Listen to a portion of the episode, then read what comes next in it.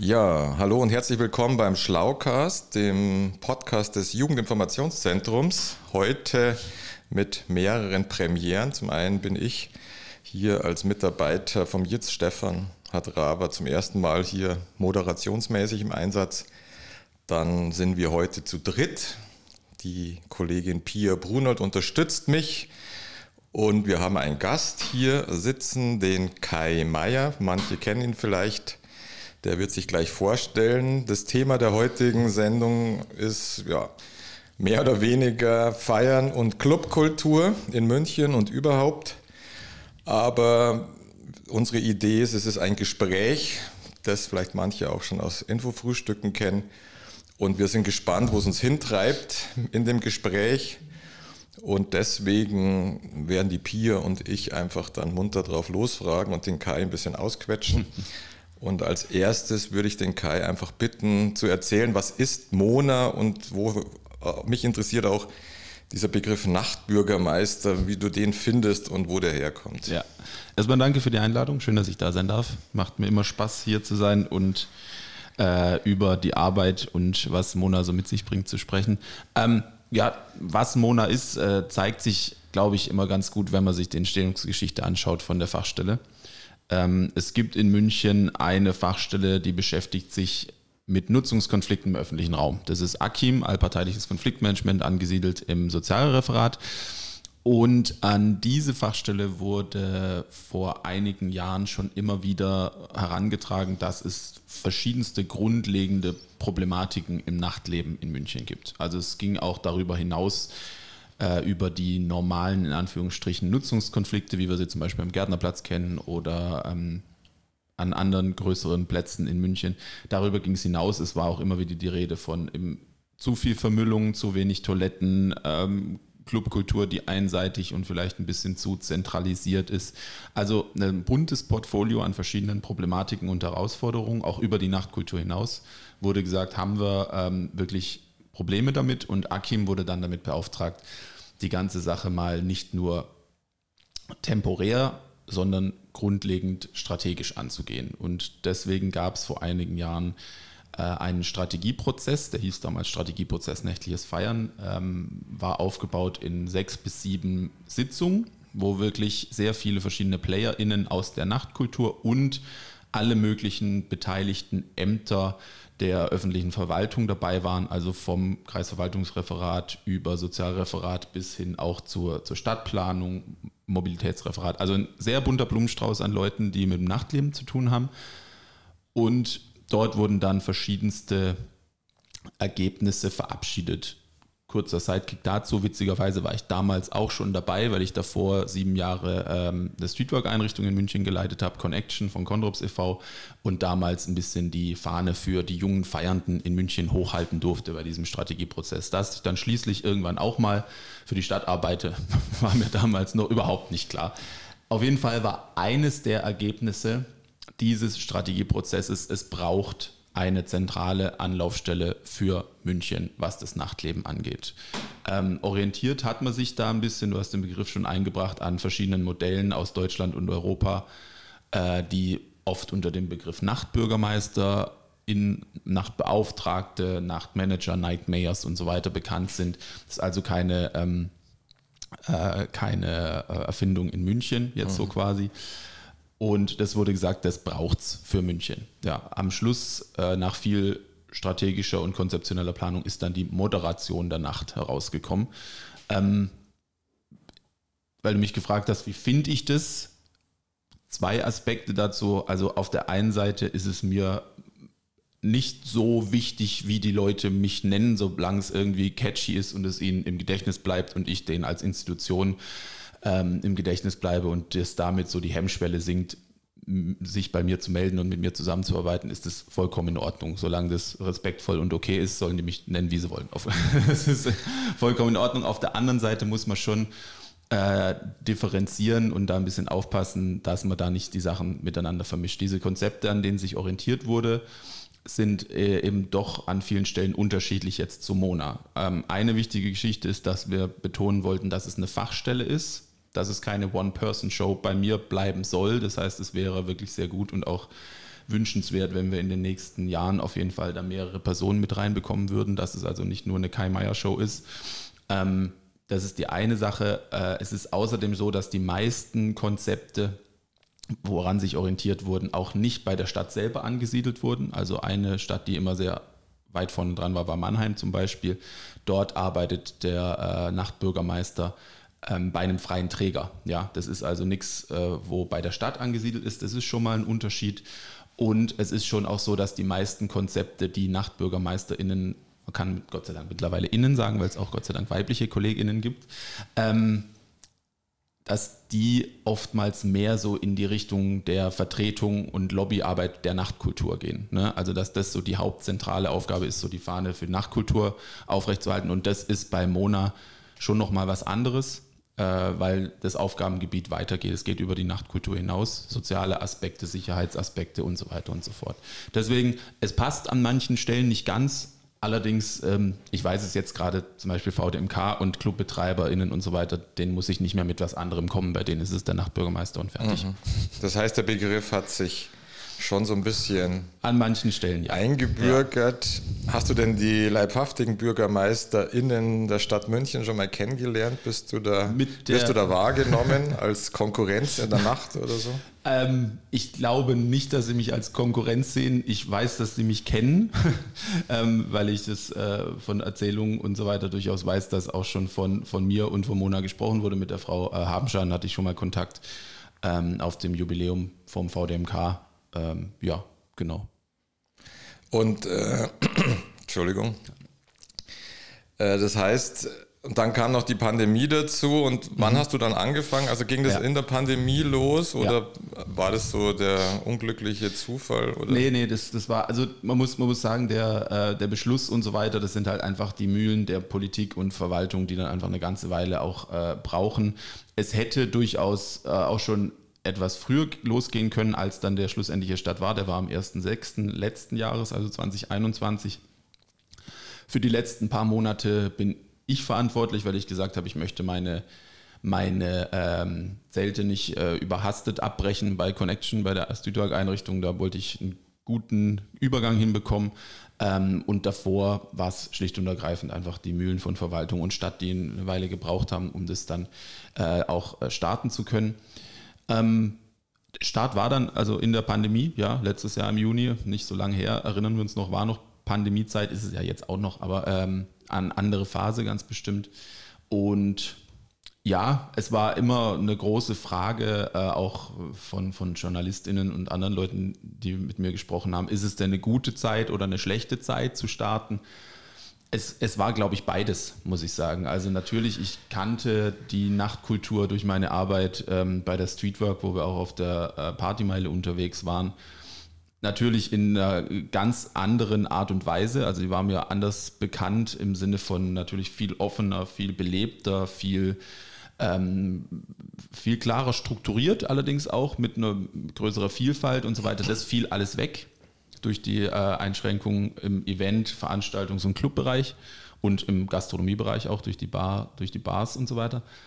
Auf der anderen Seite wurden auch aber viele Geschichten, die auch äh, relativ unabhängig von Corona sind, durch die Pandemie recht deutlich. Also schlicht viele Bedarfe, was denn zum Beispiel die Nutzung des öffentlichen Raums angeht, was denn überhaupt die Rolle von Nachtkultur und Nachtleben für viele Menschen bedeutet und so weiter. Da hat Corona wie ein Brennglas gewirkt, deswegen war das gut. Äh, und als letztes war es schon so, dass man, glaube ich, äh, durch den eingeschränkten Betrieb an vielen Stellen auch ein bisschen mehr Spielraum und Zeiträume auch hatte, mit PlayerInnen in Kontakt zu kommen. Also während die in, in ihrem normalen zum Beispiel Clubbetrieb drin sind, haben die natürlich viel weniger Zeit, sich mit mir zu unterhalten. Mhm. Äh, von daher pari pari, würde ich sagen. Ich glaube, meine Einschätzung wäre auch so, dass eigentlich Feiern, also Clubkultur, gut, vielleicht vorher auch schon, aber das, wie wichtig Feiern für unsere Zielgruppe oder deine ehemalige Zielgruppe, junge Menschen, dass das ja eine ganz wichtige Rolle spielt und unter Umständen ja auch dann die Gesamtgesellschaft trifft, weil wenn, wie jetzt, ich wohne in der Nähe vom Schlachthof, da am mhm. Baldeplatz plötzlich ganz viele junge Menschen gezwungen sind, draußen zu feiern. Mhm. Also der, den Bedarf an Feiern gibt es einfach und dann mhm. mit den Anwohnern kollidieren, wie auch in der Maxvorstadt oder so, dann wird es plötzlich ein, mhm.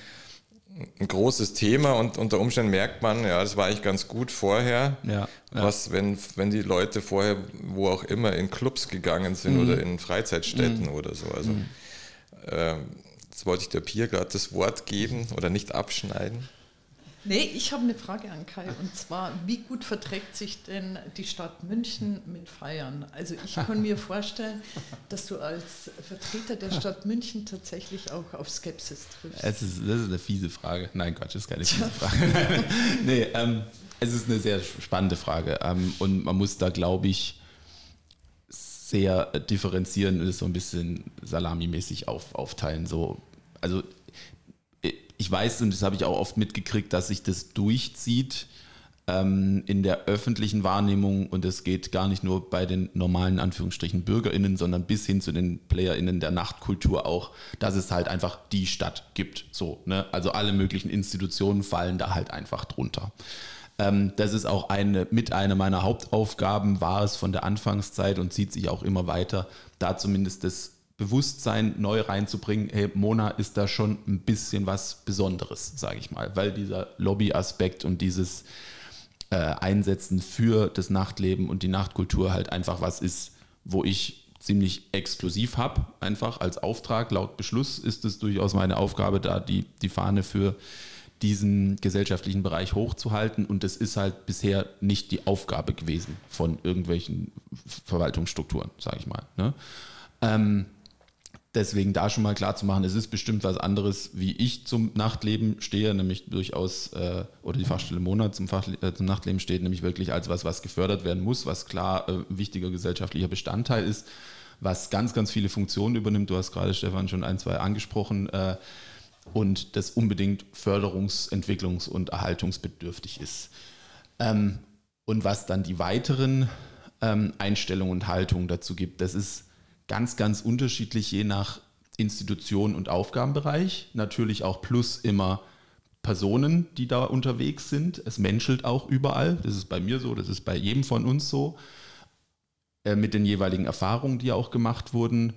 Und ähm, das ist was, wo ich ähm, auf der einen Seite schon sagen muss, auch des Öfteren mal überrascht wurde, so, weil ich mich einfach bei meinen eigenen Stereotypen und Klischees erwischt gefühlt habe, dass ich nämlich irgendwie an manchen Stellen gedacht habe, boah, wirklich, okay, die hocken halt voll auf der Blockadelinie und sagen, die haben eigentlich gar keinen Bock und dann auf einmal in Gespräche reingekommen bin, wo wir über eine halbe, dreiviertel Stunde über das aktuelle Nachtleben äh, reden konnten, wo ich dachte, okay, was ist denn hier los? Also die haben wirklich Bock, wo man dann einfach merkt, okay, da ist es gar keine Mentalität, sondern da haben wir vielleicht strukturelle Probleme, sprich, dass vielleicht wirklich irgendwie halt, äh, wenn es muss gar nicht nur Genehmigungen sein, aber Förderung und wie auch immer vom Nachtleben halt strukturell schwierig möglich ist. Und auf der anderen Seite habe ich auch schon wenig, aber manchmal Gespräche gehabt, wo ich mir dachte, okay, wow, sowas gibt es tatsächlich auch noch, dass wirklich eine grundlegende Skepsis gegenüber der Berechtigung von einer guten äh, Nachtkultur und einem, äh, in einem äh, stabilen Nachtleben in München auch wirklich da ist, dass wirklich da gedacht wird, okay, das ist zwar da in München, aber eigentlich wollen wir es nicht. So. Das ist weniger, als man manchmal vielleicht so denkt. Ähm, und es ist ein, ein, bunter, ein bunter Misch aus allem Möglichen. Manchmal liegen die äh, Geschichten im Strukturellen, manchmal ist es durchaus auch eine Haltungssache.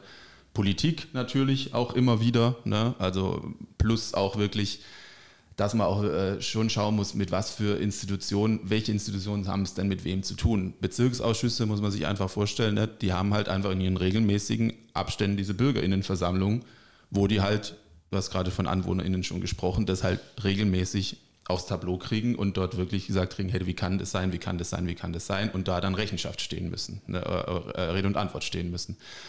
Ähm, und das ist halt schlicht und ergreifend was, wo man auch ein bisschen dann in die Bewertung, hey, wie stehst du denn als Institution zum Nachtleben mit ein, äh, einfließen lassen muss. Es ist dann natürlich schwer, wenn dann ein Bezirksausschuss irgendwie in der Bürgerinnenversammlung 50, 60 Leute da sitzen hat, die sagen, wie furchtbar das ist, was hier alles im Stadtbezirk äh, passiert, dann kann die sich da eine BA-Vorsitzende Person nicht hinsetzen und sagen, hey, ich finde aber Feiern geil. Ne? Also das, das funktioniert halt ziemlich schwierig, wobei ich schon sage, und das ist auch was, wo, ähm, wo mir ziemlich von Anfang an klar geworden ist, ich glaube, auf mittel, ja, mittel, äh, mittlere bis vielleicht auch längere Sicht braucht es schon wohl von, von der politischen Seite initiiert, aber mehr so gesellschaftlich gesehen, aber ich glaube schon in Richtung von, einem politischen, von einer politischen Aussage schon mal eine, eine klare Aussage, was möchte denn München im Bereich Nachtleben und Nachtkultur sein, einfach. Und zwar einfach, damit sich viele Leute daran orientieren können, weil das ist schon was, was mir immer wieder aufgefallen ist, dass verschiedenste Institutionen, wenn sie in Konflikte oder Auseinandersetzungen mit anderen kommen, halt einfach recht wenig an der Hand haben, woran sie sich orientieren können. Also keine Ahnung, das als Beispiel, wenn äh, auch ein, eine Polizeiinspektionsleitung äh, halt wirklich sagt, okay, bei mir ums Eck wird ständig wegen zehn Jugendlichen, die vor der, vor der Tür äh, abends ein bisschen cornern, die Polizei, wir, wir gerufen werden und ich sehe, die, die tun niemand was. Und ich finde es ja cool, dass die im Sommer einfach ein bisschen auch im öffentlichen Raum sind, aber ich habe nichts in der Hand, wo ich sagen kann, das hat auch seine Berechtigung. Ne? Das ist halt einfach was, wo so wirklich die Orientierung auch fehlt, wohin möchte denn München? Und das geht bis hin zu, was für eine Rolle spielen denn Clubs und Nachtkultur in neuen äh, Baugebieten zum Beispiel? Ne? Was, was, was für eine Berechtigung haben denn Clubs zum Beispiel oder äh, Nacht Kulturstätten, wenn es um irgendwelche Umbaumaßnahmen und so weiter und so fort geht. Das zieht sich dadurch, da ist einfach ein bisschen wenig an der Hand, wo man sagen kann, hey, ihr habt aber da und da formuliert, ihr möchtet dieses und dieses Nachtleben und diese und diese Nachtkultur, deswegen, hahaha, so. Das ist was, was fehlt. Wie schwer, mhm. Wie schwer ist es denn? Ich meine, du hast ja einen Rollenwechsel hinter dir. Als, als Streetworker warst du ja per Definition, denke ich, parteiisch, parteilich äh, Vertreter für die Interessen der jungen Menschen. Mhm. Und äh, unter Umständen musst du jetzt als mhm. Fachstelle Moderation der Nacht mhm. da wahrscheinlich manchmal dir auf die Zunge beißen oder äh, ja, ja, zurückhaltend bleiben. Ist, hm. Das ist wahrscheinlich so eine kleine Herausforderung manchmal. Es ist, es ist eine Herausforderung, das auf jeden Fall. Ähm, es sind Gott sei Dank an manchen Stellen auch Aspekte jetzt bei der Mona-Arbeit dabei, die für mich auch Voraussetzung waren, äh, das zu machen, die, auch, die sich auch mit der, mit der äh, Streetwork decken. Ich möchte meine Arbeit sehr, sehr niedrigschwellig gestalten. Das ist auch ein Streetwork-Aspekt und vor allem die Akzeptanz, akzeptierende Arbeit, sprich, ist zwar eine andere akzeptierende Arbeit als in der Streetwork, aber äh, es gibt durchaus ja auch Verhalten, sage ich mal, im nachtkulturellen Bereich, das jetzt nicht unbedingt regelkonform ist, sage ich mal so. Und dass ich keine Kontroll- und Genehmigungsbehörde in dem Sinne bin, die dann äh, petzen gehen muss, auf gut Deutsch, das ist für die Stelle unheimlich wichtig und das kann ich Gott sei Dank durch die, durch die Streetwork-Erfahrung ganz gut. Ähm, die Parteilichkeit, ja, ist eine, ist eine, eine Geschichte, ähm, wo, wo durchaus so ein, ein, Wechsel im Bewusstsein auch stattfinden muss und musste. Allerdings äh, sind da mehrere Aspekte, die das leichter machen oder mir, mir leichter machen. Ich kriege erstens im Moment gerade bin ich mittendrin eine Mediatorinnen-Ausbildung, wo diese, diese, äh, dieses allparteiliche ähm, wirklich sehr gut vertreten wird und auch beigebracht wird. Durch die enge Zusammenarbeit mit Akim weiß ich das auch. Die Probleme an sich machen es auch oftmals einfacher, ähm, allparteilich zu sein, weil im Gegensatz zur Streetwork ist es schon so, dass die Probleme, mit denen ich zu tun habe, schon viel, viel öfters diesen Aspekt haben, okay, wir können das tatsächlich nur zusammen irgendwie rocken. Ne? Also da braucht es diese, diese Moderation. Ähm, diese Moderation schlicht und ergreifend. Bei der Streetwork ist es ganz, ganz klar oft so gewesen, dass es einfach da eine, eine recht ähm, schwache, in Anführungsstrichen, Instanz in dem Moment gab, nämlich die KlientInnen, schlicht und ergreifend, die diese dicke, fette Unterstützung parteilich einfach gebraucht haben. In dem Feld, wo ich jetzt tätig bin, habe ich ja Gott sei Dank jetzt, weil es auch ein bisschen auf der Meta-Ebene ist, oftmals sehr äh, starke und gute PlayerInnen, wie zum Beispiel dann eben die Leitung von, von der Streetwork-Einrichtung und ein Amt und so weiter und so fort, mit denen man sehr gut moderat arbeiten kann. So, also das ist schon ein Unterschied. Als letztes, ich sehe den moderaten Part oder das moderate Arbeiten allerdings schon auch als eine Sache an, dass ähm, man sich auf einer Ebene bewegen möchte, auf Augenhöhe miteinander und äh, die gleichen Möglichkeiten und äh, ähm, ja, Zugänge einfach haben soll. Und wenn ich da dann sehe, okay, dass bei einer Partei einfach die Möglichkeiten sehr, sehr eingeschränkt sind, dann sehe ich es auch als eine Aufgabe von der Moderation, die durchaus auch zu pushen, der zu helfen und der durchaus auch äh, zu mehr Gehör zu verschaffen, was dann pa äh, partiell, temporär auch als Parteilichkeit wahrgenommen werden kann. So, das ist zum Beispiel jetzt im, im Rahmen der Pandemie halt schlicht und ergreifend was, wo man schon sehen musste, dass da gerade das Bedürfnis nach Feiern und auch die, die Aktionen und auch das, äh, die Sachen von, von Clubs und Interessensverbänden und so weiter, dass das halt einfach nicht viel Gehör bekommen hat oder nicht viel Wahrnehmung bekommen hat an vielen Stellen. Und das sehe ich dann schon, um das dann wieder auf eine Linie zu bekommen, dass wirklich auf Augenhöhe miteinander gesprochen wird, dann schon noch auf, als meine Aufgabe dort temporär parteilich zu sagen, hey, hallo, schaut mal auch auf die ein bisschen mehr und auf deren Bedarfe. Ja. Ich habe noch eine Frage und zwar, Kai, hast du in deiner Allparteilichkeit tatsächlich noch direkten Kontakt zu den Feiernden oder mhm. ja? Äh, es ist, es ist natürlich viel, viel schwieriger so, weil ich, ähm, das, das Problem ist ja, dass ich äh, im Gegensatz zu äh, der tollen Zeit bei Connection kein direktes, greifbares Angebot machen kann an die Feiernden. Ne? Also das, äh, also ein, ein direktes im Sinne von, das bringt mir jetzt direkt auf der Stelle mehr. Das ist bei, bei der äh, Streetwork-Arbeit anders. Da ist ganz klar, wend dich an uns, weil wir helfen dir. Ähm, und wir haben die und die festen Strukturen, sind nämlich zu der und der Zeit draußen unterwegs, so und so. Diese, dieses Standard, in Anführungsstrichen, Angebot habe ich ja bei, bei Mona nicht. Das heißt, es ist auf jeden Fall ein bisschen, mm, es, es ist erklärungsbedürftiger, es braucht auch mehr ähm, ja, mehr Flexibilität, glaube ich, sich auch individuell auf die jeweiligen Sachen einzulassen und es, es braucht auch mehr Zeit. Es braucht einfach klar, äh, ich muss immer wieder und klar sagen, hey, bitte meldet euch bei mir, sagt mir gerne, was los ist und es ist schon so, dass, dass Mona schon ein bisschen mehr auf der Metaebene agiert. Das heißt, ich versuche vor allem ganz, ganz stark die Leute, die eben auch noch direkt in Kontakt zu KlientInnen haben, wie zum Beispiel die Streetwork oder ihr hier im Jitz und wie auch immer, ähm, dort zu, zu animieren, hey, sagt mir bitte gerne, was die Bedarfe eurer äh, Klientel sind, damit ich damit arbeiten kann. Auf der anderen Seite versuche ich schon ähm, auch äh, noch den Kontakt zu halten. Wir haben ja hier die offene Sprechstunde einmal im Monat, wo durchaus die Leute kommen können, äh, am letzten Montag im Monat immer von um 18 Uhr.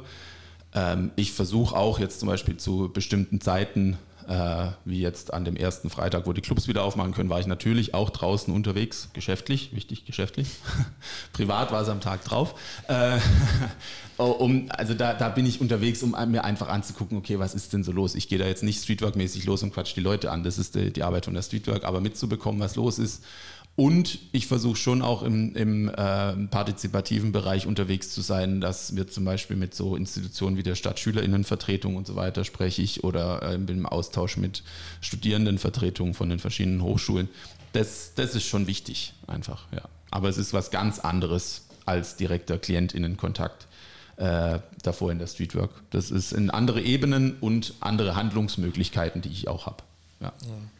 Ich habe das Gefühl, und die Pia und ich haben mal eine Exkursion gemacht letzten Sommer, also eine private Exkursion. So, so nennt man das jetzt. Exkursion. Ja, wir haben es nicht als, also ich habe es nicht als Arbeitszeit aufgeschrieben. Hast du es als Arbeitszeit nee, aufgeschrieben?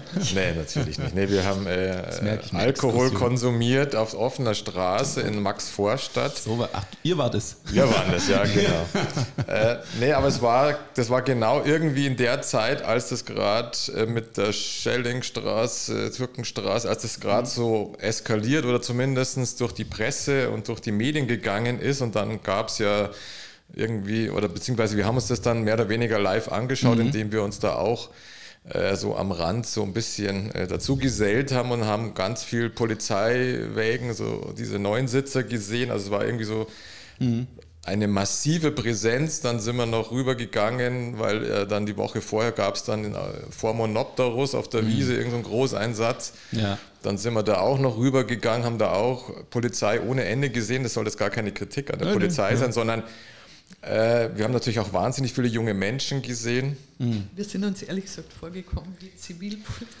ja, ja, wir waren uns relativ sicher, die. So mit noch schönem Rucksack äh, über, über der Schulter, die, genau. Die denken, also entweder gut, vielleicht hätten sie uns noch als Streetworker durchgehen lassen, aber jedenfalls äh, sicher nicht als äh, Feierpublikum oder mhm. vielleicht als Eltern, die ihre 18-jährigen äh, Kinder suchen. So wie bei den Konzerten, die letzte Reihe sind immer Eltern, die aufpassen. Ne? Ja, ja. Aber ja. Mein Gefühl ist ja, und das war vielleicht damals bei Connection auch schon so, da habt ihr ja auch extra Stunden gekriegt, glaube ich, um eben auf dieser Feiermeile dann auch äh, versuchen, wegen zu viel Alkohol, Komasaufen war ja damals, oder ist immer mhm. mal wieder so ein Thema. Also, und jetzt da letztes Jahr oder auch im öffentlichen Raum, es ist ja oft mit, ja, es kommt immer, oder es ist immer in Kombination mit Problemen. Also feiern. Mhm fällt erst auf und wahrscheinlich wenden sich die Leute an dich, mhm. dann, wenn es Probleme gibt. Mhm. Also es ist jetzt ja. eher so negativ besetzt. Ja. Oder ja. kommt dann in die Medien, wenn's wenn irgendwas passiert. Ja, ja voll.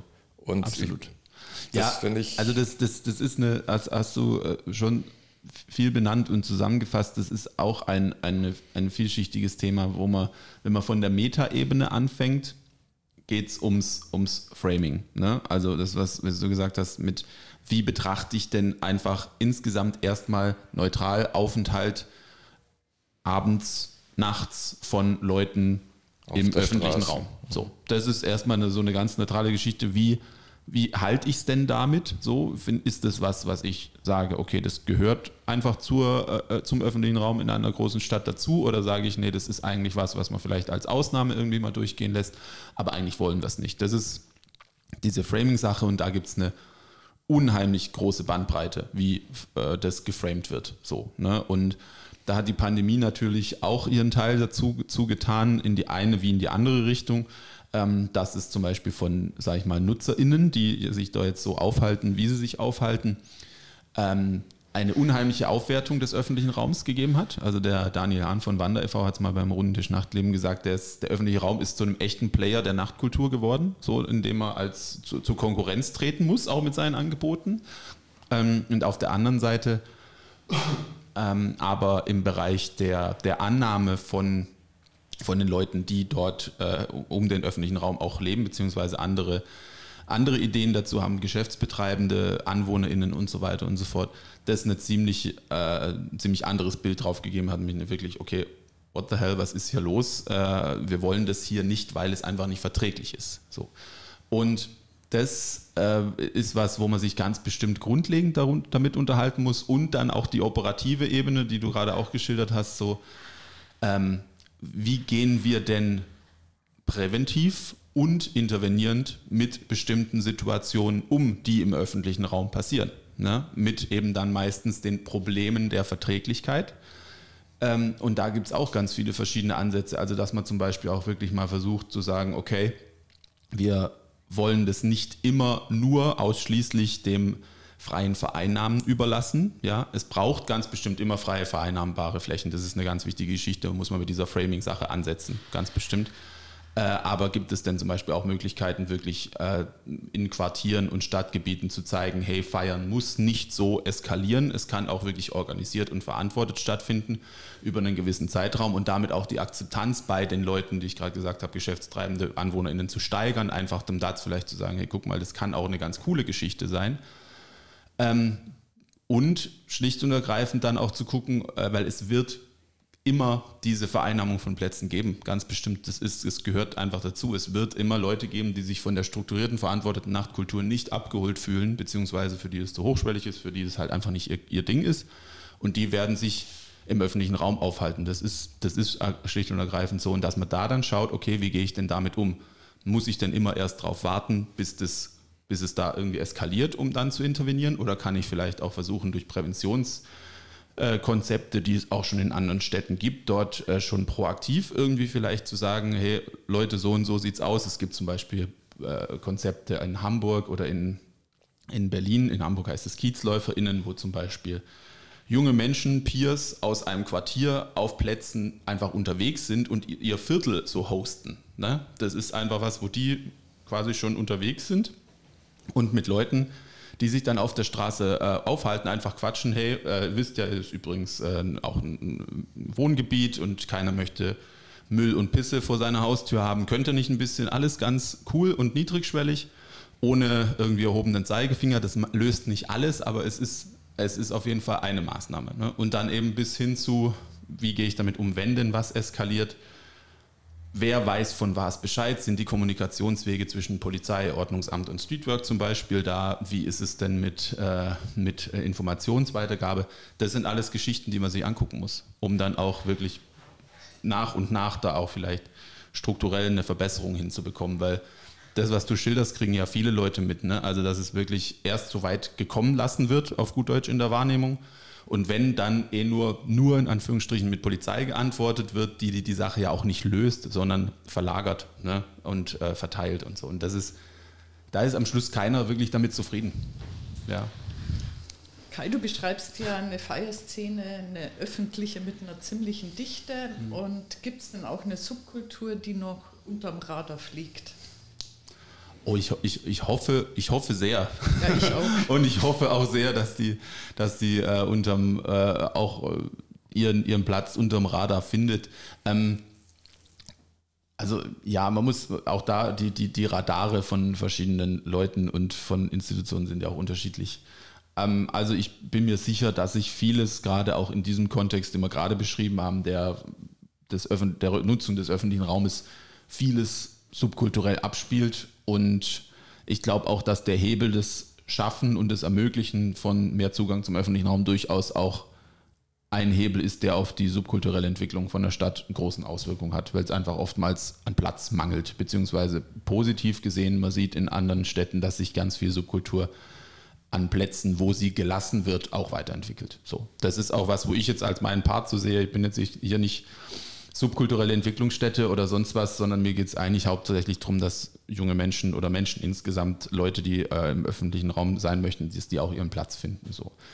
Ähm, und was jetzt so die ganze Nachtkultur in Verbindung mit Subkultur angeht, ähm, ja, ich glaube, da gibt es ganz viel verschiedene äh, Sparten, so ein bisschen, dass äh, große nachtkulturelle ähm, Geschichten, wie zum Beispiel die ganze die ganze Elektron äh, Szene der elektronischen Musik auch eine sehr vielschichtige geworden ist, die mega in den Mainstream reingeht mit sehr, sehr vielen großen äh, und sehr erfolgreichen KünstlerInnen und Veranstaltungen bis hin durch die ganze Szene durch bis hin zum Brückenrave, äh, wo auch vieles stattfindet und dazwischen sich ganz, ganz viel interessantes äh, interessante Struktur abspielt und vor allem ein, eine Sparte, die glaube ich oder hoffe ich auch in den nächsten Jahren auch immer mehr Beachtung, und das meine ich wörtlich Beachtung, ähm, auch erfahren wird, das ist so der ganze Bereich der Feierkollektive, eine Kultur, die sich in München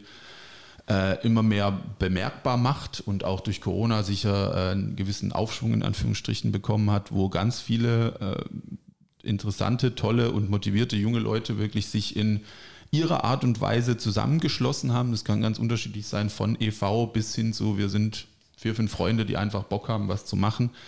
Und da ganz viel Potenzial reinbringen, wie denn veranstaltet und Kultur geschaffen werden kann. So, mit einer, mit einer anderen Sichtweise oftmals, als es die bisher bekannte strukturelle Nachtkultur macht, also nicht zwangsläufig erstmal über, den, über die Gewinnorientierung, was vollkommen legitim ist. Jeder Unternehmer in der Nachtkultur hat äh, Recht und Bedarf, sein Geld zu verdienen und es ist ja auch ein großer Bedarf an struktureller Nachtkultur wie Clubs, Bars und so weiter. Es ist aber halt nicht alles und dort Angebote zu machen, die halt vielleicht zuerst mal ähm, wirklich den musikalischen Part irgendwie in den Mittelpunkt stellen und nicht zwangsläufig irgendwie das in Verbindung bringen mit Konsum, sprich Eintritt und oder ähm, dann Getränke verkaufe, der ein bisschen zwingend ist, in Anführungsstrichen.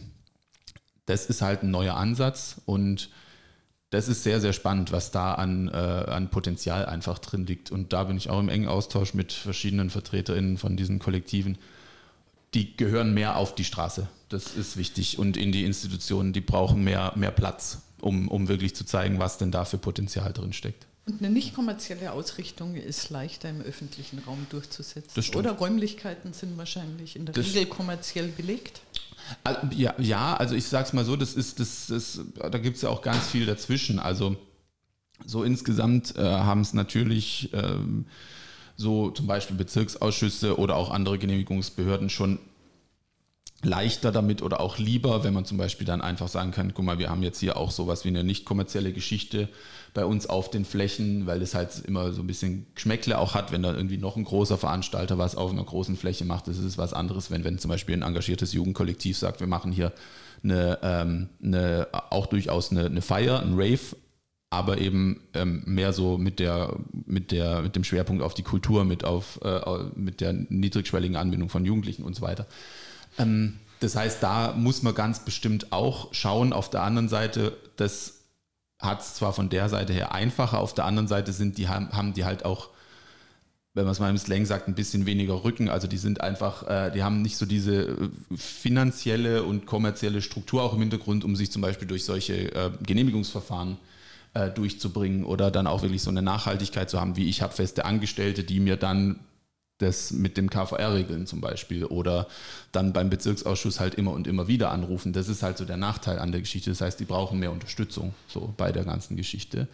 Und bezüglich, ähm, ob das Open Air oder Indoor sein muss, äh, ich, also weiß ich nicht. Ich glaube, das ist schon was, äh, wo, wo sich auch äh, viele äh, rantrauen, auch an die Indoor-Geschichte. Also es ist jetzt ein, ein Kollektiv, Common Ground Kollektiv aus München, hat sich jetzt zum Beispiel an das BFG-Gelände am Leuchtenbergring rangetraut. Ein großes Gelände, wo unheimlich viel Potenzial drin steckt, was dann auch durchaus politisch behandelt wurde, wo auch noch meines Wissens nach noch in der, in der Abklärung ist, wie man denn damit umgeht. Ähm, also da sind schon wirklich viele tolle Ideen und ganz viel Potenzial auch da, was man denn wie, wo machen könnte. Da ist natürlich auch der ganz große Bereich ähm, Schlagwort Zwischennutzung, das auch immer wieder mitschwingt. Äh, ganz großer, großes Feld in, in, in München, ähm, wo ganz viel auch möglich wäre, glaube ich, aber an ganz, ganz vielen äh, Stellen halt dann äh, auch andere Einflussfaktoren hat. Also ich glaube nicht zwangsläufig, dass das eine Sache sein muss, die tendenziell mehr Open Air stattfindet. Es ist halt, die Zugänge sind dann doch ein bisschen einfacher noch zu Open Air Flächen als zu Indoor Flächen. Und waren die geheimen Raves ein Corona-Phänomen oder denkst du, das Nein. geht jetzt weiter? Oder gab es also, das auch vorher? es gab es auch vorher, durchaus. Mhm. Also das, ähm, das, das gab es auch vorher, das wird es auch weiterhin geben, da bin ich mir sicher. Ähm, und ich bin da auch niemand, also wird es auch nicht falsch wahrgenommen werden. So, es ist jetzt nicht so, dass ich sage, ja, raved mehr illegal. So, darum, darum geht es mir gar nicht. Ich bin da auf einer, und das ist auch ein Teil von Moderation, ich bin da einfach auf einer recht neutralen Ebene und vor allem eben nicht naiv oder pragmatisch, äh, sondern pragmatisch, weil ich sage einfach, das ist eine Stadt von 1,5 Millionen Menschen. Ähm, mit vielen Leuten, die äh, verschiedenste Bedarfe und Wünsche haben, wie sie denn ihr Nachtleben und ihre Nachtkultur leben wollen. Und natürlich ist da ein Teil auch immer dabei, wir wollen das auf eine geheime, nicht äh, genehmigte Art und Weise machen und machen das auch so. Das ist ja genau. Teil das, des Konzeptes das, wahrscheinlich. Ja, oder der, das gehört mit dazu. Das gehört mit dazu und das, das nehme ich einfach jetzt als Moderator der Nacht so und sage, okay, da muss man damit umgehen. Da sage ich gar nicht, macht es mehr oder macht es weniger, wie auch immer. Das ist einfach was, womit man arbeiten muss. Ähm, und ähm, ich glaube halt, das ist durchaus was, was durch Corona halt einfach aus Mangel, als, äh, aus Mangel an Alternativen bestimmt mehr geworden ist, sichtbarer geworden ist. Und ähnlich wie vorhin das beim, äh, beim öffentlichen Raum, es halt einfach auch was geworden ist, wo man sich aus verschiedenen Gründen nicht sicher sein kann, dass das irgendwie jetzt durch ähm, Öffnung von anderen nachtkulturellen Städten zwangsläufig deswegen weniger wird. Also da gibt es. Ja, da, da, wollte ich genau mal, ja. da wollte ich mal reingrätschen, weil mhm. ja. die Pia und ich haben uns vor kurzem mal ausgetauscht und ich hab, wir haben festgestellt, wir haben eine unterschiedliche Wahrnehmung äh, über Entwicklungen. Ja weil wir sind ja eher so in den 80er, 90er Jahren partymäßig unterwegs gewesen und da kamen diese ganzen Hallen. Da ging es mhm. dann los mit Alabama-Halle, mit äh, da wurde der Flughafen abgerissen. Die, also mein Gefühl war damals, da warst du ja noch nicht hier in München, mhm. aber vielleicht auch noch gar nicht auf der Welt wahrscheinlich. Darüber reden wir nicht. Darüber, okay, das Alter wird nicht geredet, jedenfalls nicht mit offenem Mikro. Aber mein Gefühl war, es jetzt weiß ich nicht, gibt es so Wellen, dass man sagt, okay, es hat sich ja nach meinem Gefühl vor 10, 15 Jahren ist die, die Feier und Nacht, das, die Kultur ist in Richtung Innenstadt gewandert, mhm. in kleinere Locations. Und die mhm. Frage für mich war jetzt, ist es deshalb passiert, weil die Hallen nicht mehr da waren, weil Riemen bebaut worden ist, mhm. weil der Kunstpark abgerissen worden ist oder zumindest nicht mehr so funktioniert mhm. hat?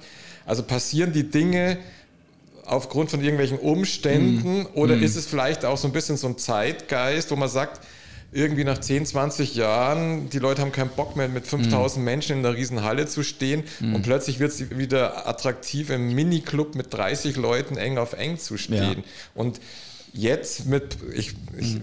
ich sehe die, die Pier schon äh, äh, winken. Ja. Und jetzt habe ich so das Gefühl, dass unter Umständen wegen Corona der öffentliche Raum entdeckt worden ist. Also ich glaube auch, da mhm. bleibt mhm. was, weil die Leute jetzt im Winter oder bei jeder Temperatur mhm. irgendwie zwangsweise, aber vielleicht das auch durchaus als positiv erlebt haben, mhm. im öffentlichen Raum einfach zu feiern mhm. und jetzt nicht irgendwo hinzugehen, wo es Geld kostet. Aber jetzt, äh, ja. genau, Pier. Nee, ähm, noch kurz darauf hingewiesen, ich finde, es ist schon mal ein Riesenunterschied zwischen Kunstpark Ost und der üblichen Hallenkultur, die du vorher genannt hast, also von Alabama Halle, Theaterfabrik, Coca-Cola-Fabrik. Ich denke, da liegen ja auch einige Jahre dazwischen ja. und tatsächlich auch was das Publikum betrifft, was, was die Initiativen betrifft, sind es Du hast es jetzt so in einem Satz genannt, aber es sind schon zwei verschiedene Es ging halt damals in Richtung Größe, habe ich so das Gefühl gehabt. Also ich glaube, das Zwischendrin war in der Innenstadt, also und da gab es vielleicht auch weniger Probleme, mhm. weil ich sage jetzt mal im, am Ostbahnhof oder auch da, wo die Alabama-Halle war und die Theaterfabrik in Unterföhring, da gab es keine Anwohner. Mhm. Da gab es halt vielleicht mhm. höchstens Geschieß, dass die Leute zu viel geparkt haben und dann in der Nacht halt laut da irgendwie mhm. durch den Vorort gefahren sind ja, mit ihren ja. Autos. Ja. Aber ich glaube, manche Dinge sind deshalb vielleicht auch äh, mhm. größer geworden, weil, weil jetzt die Party in dieser Feierbanane, also irgendwie vom mhm. Lehmbachplatz bis Sendinger Tor, also mhm. dass da jetzt, das, war, es hatte so eine Sogwirkung, da hat mhm. ein Club nach dem anderen aufgemacht, aber das hat denen ja keiner befohlen, ihr müsst jetzt Clubs ja. in der Sonnenstraße aufmachen, aber das ist dann irgendwie, ja. ich weiß nicht, wie das ja. so passiert ja. Dass das eine Welle ist oder war. Also das, das kann ich auch nicht zu, zu mit hundertprozentiger Sicherheit sagen, kann glaube ich niemand äh, und ich vielleicht auch gerade so in die Vergangenheit gerichtet noch ein bisschen schlechter, weil ich da einfach nicht da war. Was ich so mitbekommen habe, ist, dass es durchaus ähm, bei den PlayerInnen immer wieder den Eindruck von einer gewissen, von gewissen Lenkungsstrukturen schon gab. Also dass mal das und das mehr gewollt ist oder was anderes mehr gewollt ist oder dass der Plan jetzt im Mittelpunkt steht. Also gerade so Kunstpark, äh, ja, Kunstpark weg, dann Sonnenstraße, dass es ja auch diese Feiermeile werden soll und dass das schon was ist, was auch gewollt ist. So, also das allerdings, wie du schon sagst, ja keine zwingende Geschichte jetzt irgendwie im Sinne von dem Plan ist, wir müssen da und dahin und das und das machen. Also ich glaube, dafür ist auch wenn man sich den ganzen Begriff Nachtkultur nimmt und was da alles damit zusammenhängt, auch viel zu vielfältig und folgt weniger festen äh, Plänen und Stereotypen, wie man manchmal so denkt.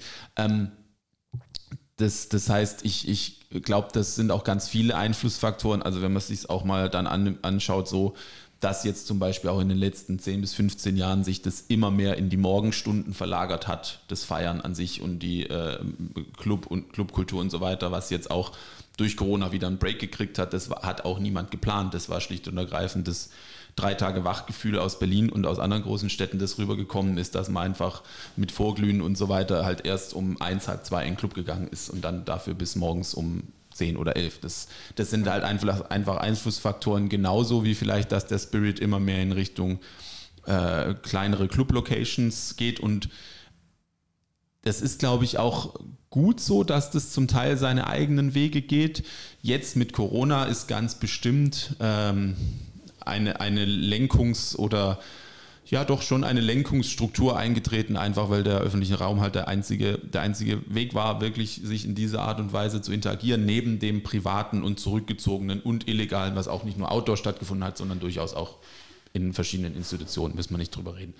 Ähm, und dass das sicher was ist, wo auf vielen Ebenen jetzt ganz bestimmt auch was ist, wo jetzt nicht unbedingt die, äh, die Öffnung oder wieder die Verbreiterung des Angebotes ähm, jetzt zu einer kompletten Rolle rückwärts führt, da bin ich mir sehr, sehr sicher, weil der öffentliche Raum einfach, wie ich es vorhin schon gesagt habe, äh, ein Konkurrenzprodukt geworden ist. Ähm, das ähm, gerade für zum Beispiel, man spricht auch mit, den, mit, mit der die, die, die institutionelle Clubkultur und Nachtkultur, vor allem die Nachtkultur insgesamt, ist ja schließlich und ergreifend, geht auch erst ab 18 los. Ne? Wenn man sich mal die äh, den öffentlichen Raum angeschaut hat in den letzten zwei Jahren, was vielen Leuten viel aufgefallen ist, war es vor allem Jugendliche, Teenager und Kinder zum Teil, also Jugendliche vor allem waren, die da aufgehoben ist, die haben überhaupt gar nichts von der Öffnung der Clubkultur. Ne? Das ist äh, das ist für die ja, schön, dass ihr wieder aufmacht. Was halt schon ein Phänomen war, ähm, ist, dass das in, in Corona-Zeiten halt noch attraktiver auch für, für Jugendliche geworden ist, weil halt auf einmal zum Beispiel auch die Erwachsenen, die jungen erwachsenen Leute draußen im öffentlichen Raum waren. Das war viel mehr, viel attraktiver, mit denen auch zusammen zum Beispiel im englischen Garten oder auf irgendwelchen Plätzen Party zu machen. Ein 16-Jähriger mit einem 18-, 19-Jährigen als davor, wo halt die ab 1 oder so die ganzen 18-, 19-Jährigen waren, die in den Clubs, da war es nicht mehr so, so interessant. Ne? Und das, das ist jetzt schon was, wo, wo, wo äh, Geschmack dran gefunden wurde, ganz bestimmt ähm, wo man über die Wege, die ich vorhin beschrieben habe, denke ich, schauen muss, wie man damit umgeht, sprich alternative Angebote machen und gucken, wie gehe ich mit den äh, Situationen im öffentlichen Raum um.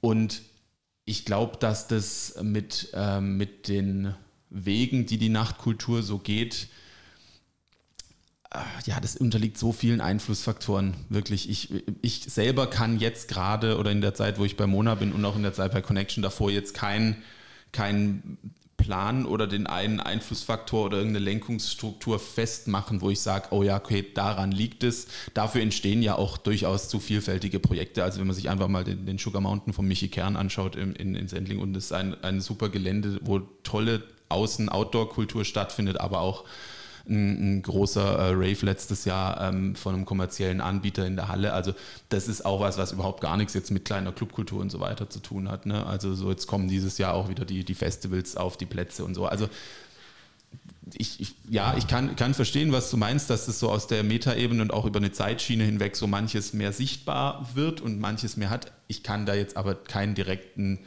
einen Faktor oder ein paar große Faktoren festmachen, die sagen, daran liegt es. Ich glaube, ein Faktor könnte doch sein, die Verdichtung. Mein Eindruck ist, man rückt immer näher, der Moderationsbedarf ist höher. Mhm. Aus der eigenen Geschichte heraus als Kulturstationsbetreiberin kann ich sagen, damals war es auch möglich und die Haltung war viel mehr auf Konfrontation. Also man hat sich da ganz stark abgegrenzt mhm. und wir in der Kulturstation, wir hatten AnwohnerInnenprobleme. Mhm. Und trotzdem verglichen mit der Jetztzeit, das ist ja inzwischen fast 30 Jahre her, mhm. gibt es einfach so deutlich mehr Anwohner, mhm. auch um die Kulturstation. Und das betrifft ja egal, was man nimmt hier in Münchner Norden. Mhm. Alabama-Halle gibt es eh nicht mehr, Doma-Kaserne ist bebaut mhm. und, und, und. Also ja.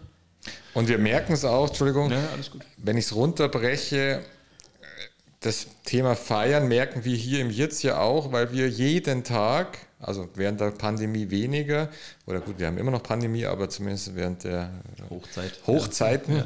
Aber wir haben jeden Tag Anfragen von jungen und auch nicht mehr jungen Menschen, die einen Partyraum suchen. Mm. Und mm. die finden uns entweder übers Internet oder jemand sagt, ruf mal im Jitz an, mm. weil wir halt diese ominöse, berühmt-berüchtigte Partyraumliste haben, wo irgendwie 50, 60, 70 Jugendzentren und Nachbarschaftstreffs draufstehen. Mm. Das heißt, auch dieses private Feiern, wo man sagt, da geht es jetzt gar nicht um Clubkultur mm. oder um Riesending, sondern wo man sagt, ich will mit 20, 30 Leuten meinen 18., meinen 20. Mm. Geburtstag oder meine Hochzeit oder sonst irgendwas feiern. Und da gibt es einfach zu wenig Räume. Mhm. Und, aber was ich da jetzt auch schon seit 20 Jahren im Jetzt äh, tätiger Mensch festgestellt habe, wenn ich die Liste wahrscheinlich mit der Liste von vor 20 Jahren betrachte, sind da jetzt, äh, es ist oft so, dass die diese Einrichtungen sind halt in Wohngebieten, mhm. weil die sollen ja die Leute in dem Wohngebiet äh, bedienen mhm. und nahe sein. Aber wahrscheinlich auch aufgrund von ja eben ja Konflikten mhm. mhm. steht bei ganz vielen, nicht bei allen, bei vielen steht dabei Vermietung erst ab 25, mhm. ab 30, also mhm. bei ganz vielen Einrichtungen, die haben halt, kann ich dann auch nachvollziehen, unter Umständen die Schnauze voll, dass jeden Samstag, wenn die das Ding vermieten, und tendenziell vielleicht bei Jüngeren, die ihren 18. Geburtstag feiern, mhm. Jugendschutzgesetze und sonstige Vereinbarungen nicht immer eingehalten werden, Drogen, keine Ahnung, mhm. irgendwas. Mhm. Und dass dass ich auf der Liste habe ich jetzt einen ganz großen Anteil oder haben wir einen ganz großen Anteil an Einrichtungen, wo es steht, Vertragspartner muss mindestens 23, 25, Ja, ja, ja. wo ich dann im Rückschluss denke, ja, der, die arme Sau, Mhm. die seinen 18. Geburtstag groß feiern will, die muss ja in den öffentlichen Raum gehen, Mhm. weil es gibt keine günstigen oder auch keine Räume mehr, wo man sagt, Ja. da kannst du jetzt, da hast einen Raum, Ja, ja.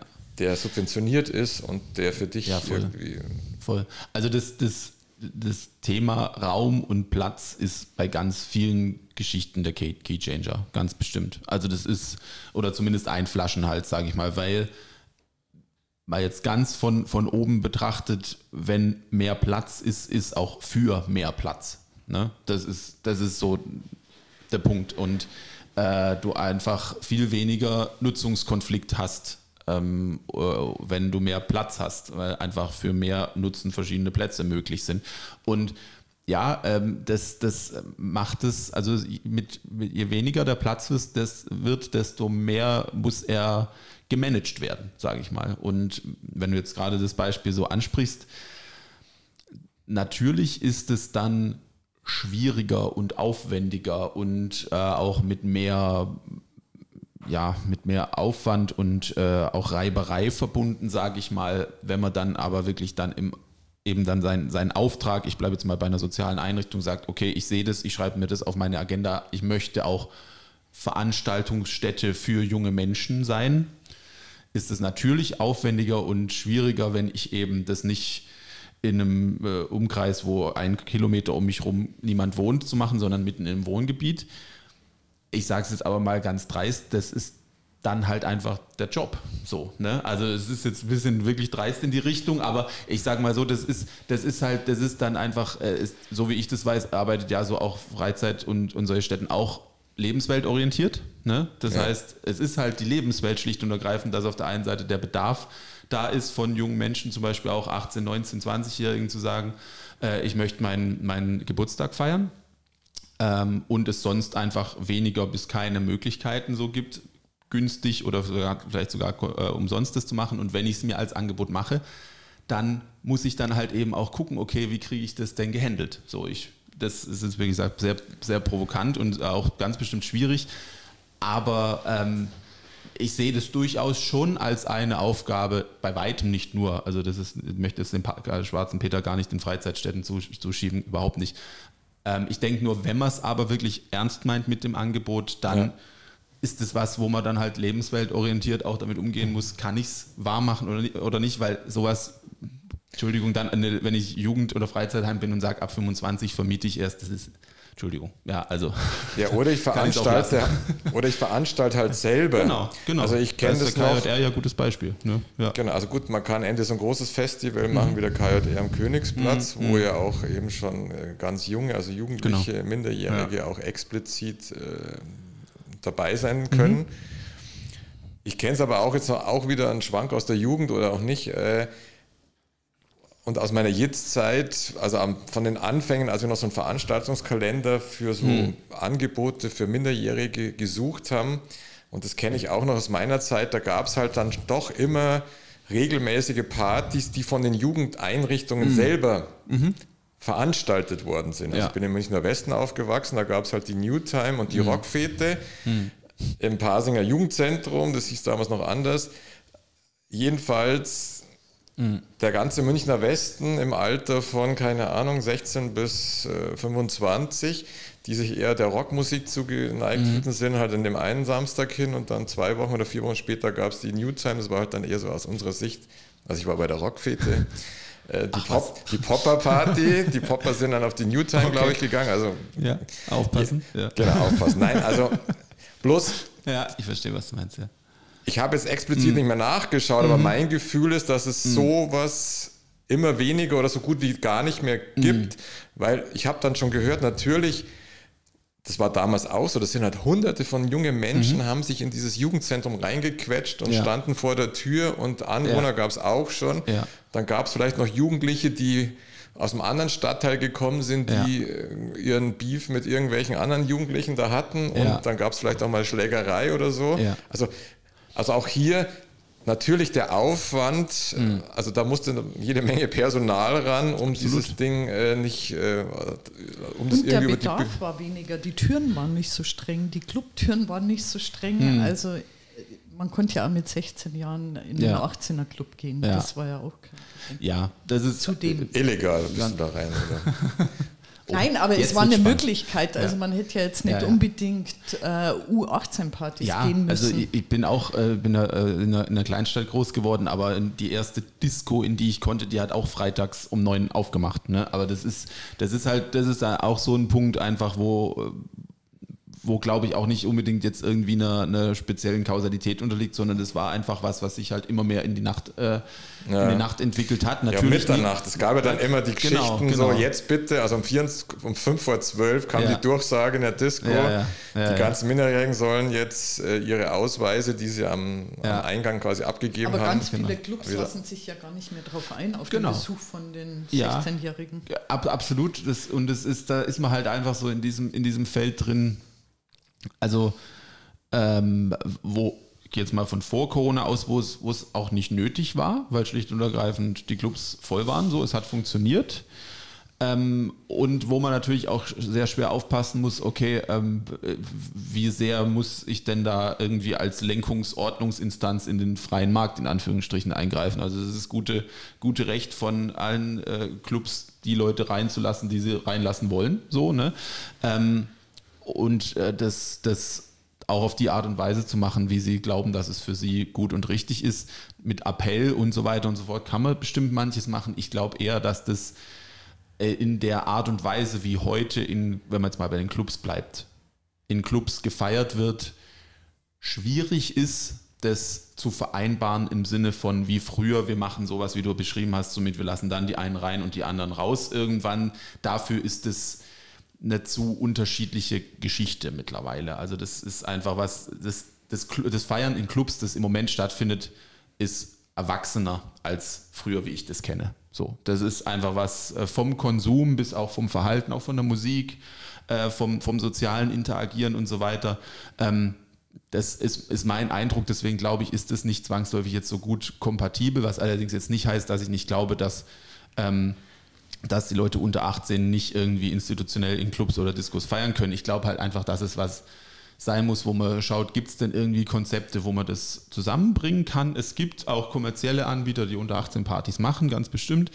Ähm, und das, das, das, sich das auch auszuprobieren, also einfach zu gucken, okay, guck mal, heute haben wir es so und so versucht und der Laden wurde nicht voll. Ähm, das, das, das, da gibt es, glaube ich, nicht dieses eine klare Konzept, das auch überall immer funktioniert. Und was, äh, was, was du angesprochen hast ähm, mit, äh, mit den Jugendzentren, das ist ja auch wichtig, das zu sagen. Es geht ja da gar nicht darum, dass man sagt, hier Jugend, Jugendzentren wären jetzt der Keychanger in der ganzen Geschichte, nur es wäre halt nochmal ein Faktor mehr, der vielen Leuten, die sich jetzt im Moment halt ihr, ihr Glück im öffentlichen Raum suchen, eine Alternative anbieten würden.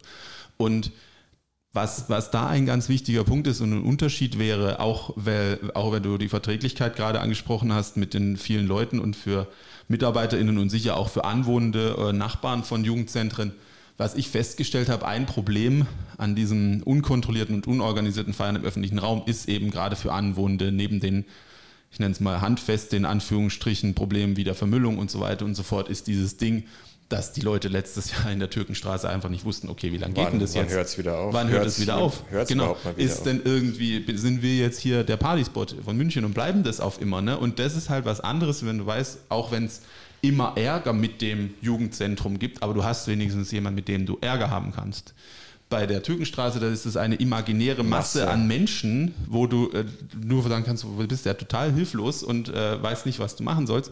Und da dann lieber wirklich so jemand zu haben, wo ich sagen kann, hey, nächstes Mal braucht es da aber zwei, drei Mitarbeitende mehr oder nächstes Mal bitte 100 Leute weniger das ist ja was, womit man sich auseinandersetzen kann. Das war ja auch letztes Jahr so der Ansatz, warum wir es mit äh, München tanzt wieder angegangen sind, der Veranstaltungsreihe, die dann am Maximiliansplatz stattgefunden hat, ähm, um einfach zu sagen, hey, guck mal, auch mitten in der Stadt können hier pro Abend so knapp 1000 Leute bis um 1, 2 Uhr äh, clubmäßig unter freiem Himmel feiern, weil ihr wisst, liebe Anwohner, äh, wer ist denn da Ansprechpartner, wenn es irgendwie nicht geht, meldet euch oder sowas und das hat funktioniert. Es war klar am Anfang der obligatorische ähm, Anwohnende, Anwohnende Beschwerde, Beschwerde, die ist normal, wenn du sowas machst.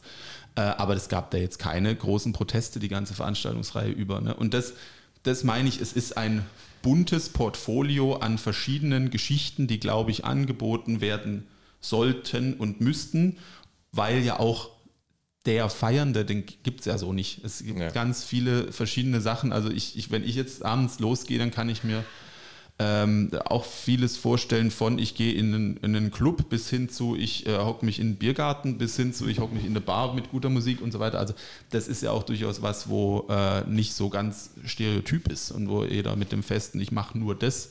Das heißt, je breiter das Angebot, desto breiter ist auch die Verteilungsfunktion und desto verträglicher wird es auch einfach. Ja. Ja, einfach ist nicht, ja, aber. Ich habe die Uhr im Blick. Ich Aber weiß, du musst äh, bald los und wir haben jetzt auch die Stunde hier ja. auf dem Gerät. Ja. Äh, ich würde uns jetzt noch drei bis fünf Minuten geben, ja. vielleicht um die, also ganz kurz einen Ausblick zu wagen oder halt vielleicht ja. auch ein, vielleicht kannst du auch so einen aktuellen Stand geben, mhm. wobei es, es geht jetzt gar nicht um heute und mhm. gestern, sondern mhm. ähm.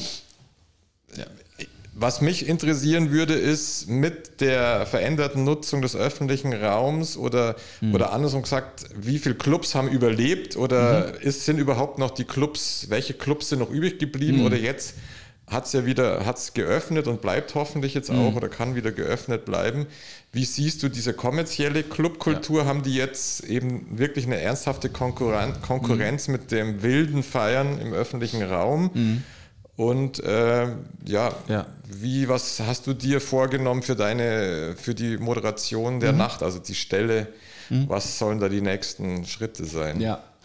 Ähm, also die, die, Geschichte mit dem kommerziellen Fallen und der Clubkultur, das ist ein bisschen Blick in die Glaskugel, ähm, weil jetzt natürlich jetzt so, ich glaube, das wie viel, das ist das vierte Wochenende, glaube ich, das jetzt ansteht. Vierte oder fünfte, ich weiß nicht, ich glaube aber das vierte, äh, wo wieder geöffnet werden kann oder konnte. Und ähm, man muss da, glaube ich, wirklich, äh, was vorhin von Wellen gesprochen, es ist jetzt natürlich am, ganz am, äh, am Anfang noch viel Euphorie, Nachholbedarf und ähm, durchaus auch ein großes Annehmen von dem Angebot wieder der Clubs. Allerdings muss man sagen, das ist auch ein Unterschied zum letzten Jahr, als die ein paar Wochen ja aufhaben durften weil es auch zu einer anderen Zeit war. Das ging in den Winter rein. Das war was, wo auch wirklich draußen aufhalten einfach nicht mehr so die große, große Geschichte war. Jetzt heute die, diese Woche wieder strahlender Sonnenschein, knapp 20 Grad und so weiter und so fort. Klar, nachts ist es noch kalt, aber es ist was anderes. Es steht auch schon wieder der Frühling, Sommer vor der Tür hier, Tür hier mit Biergarten und so weiter und so fort.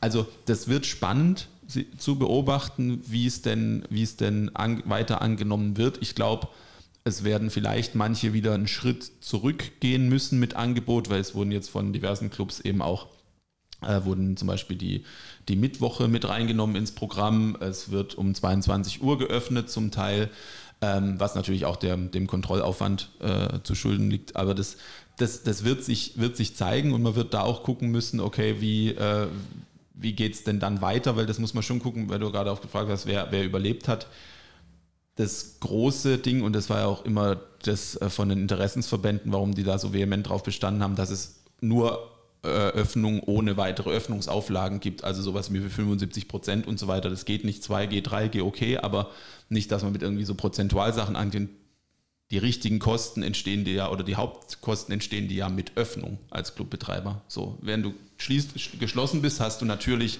Miete, ganz klar, und da musst du natürlich gucken, wie du durchkommst und ob die, die Hilfen ausreichen. Das war der Streitpunkt.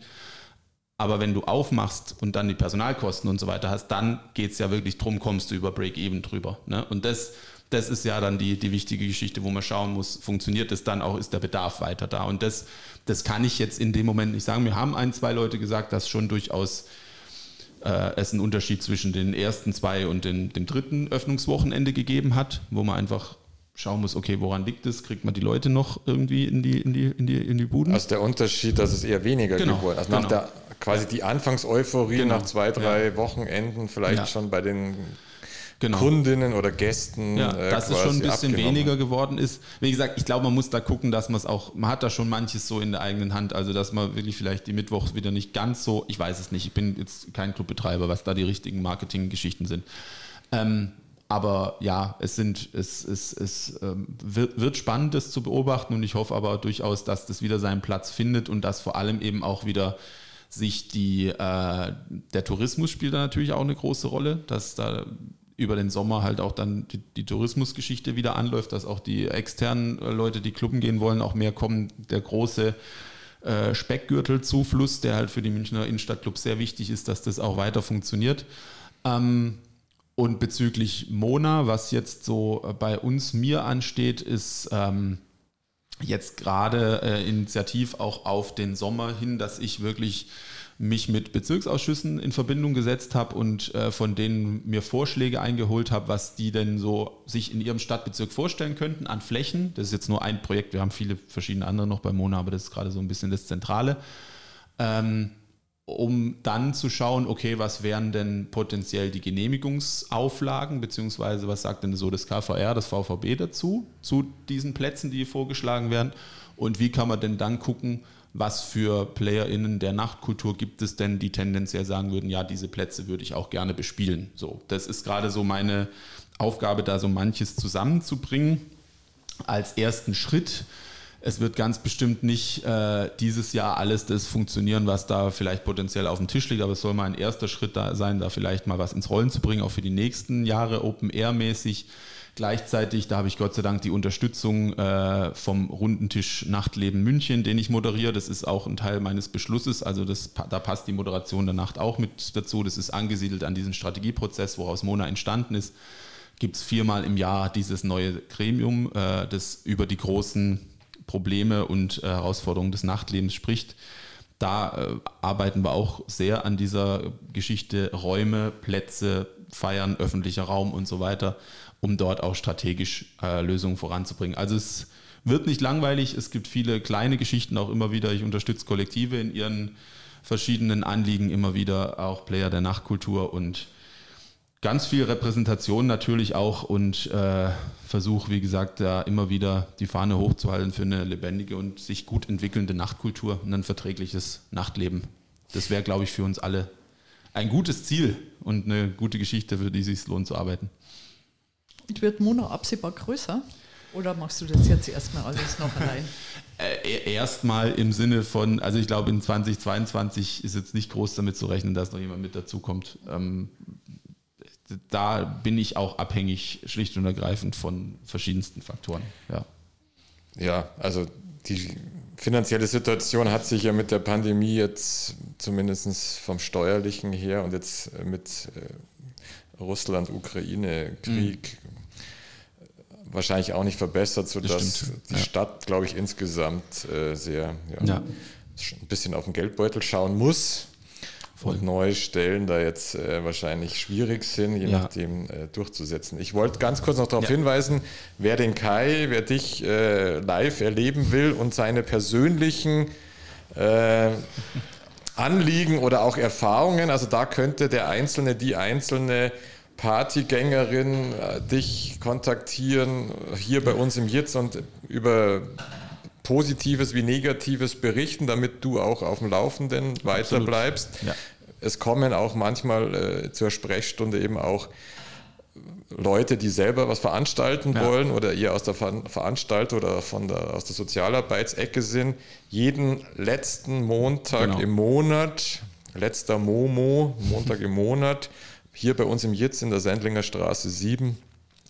Ab 18 Uhr ist Kai Meier hier anwesend. Du hast auch einen Instagram-Kanal. Genau, ja. Mona.moentchen. Genau. genau, also den wollte ich auch noch erwähnen. Ja. Äh, Mona.moentchen, da kann man dir auch Nachrichten schicken und Absolut. sehen, was du so machst. Mhm. In diesem Sinne haben wir jetzt über eine Stunde geschafft. Keine Ahnung, ob irgendjemand bis jetzt durchgehalten hat, durchzu, äh, Bestimmt. zu hören. Vielleicht schickt uns jemand eine Nachricht und der diese letzten Worte noch gehört hat, der kriegt dann vielleicht ein Kilo Broschüren umsonst bei uns. Oder nee, einen Kaffee.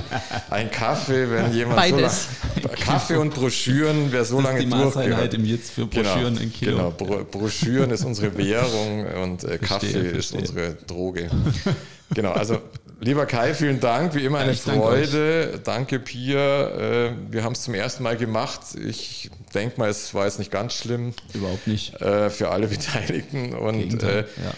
Genau, wir laden wieder in Zukunft andere Gäste ein. Wir haben schon ein paar Ideen und wollen einfach im Gespräch bleiben mit äh, interessanten Menschen und Institutionen in München. Dann wünsche ich uns allen eine gute Zeit. Ja. Bis zum nächsten Mal. Ja, Dank. Dankeschön, bis Tschüss. dann. Ciao.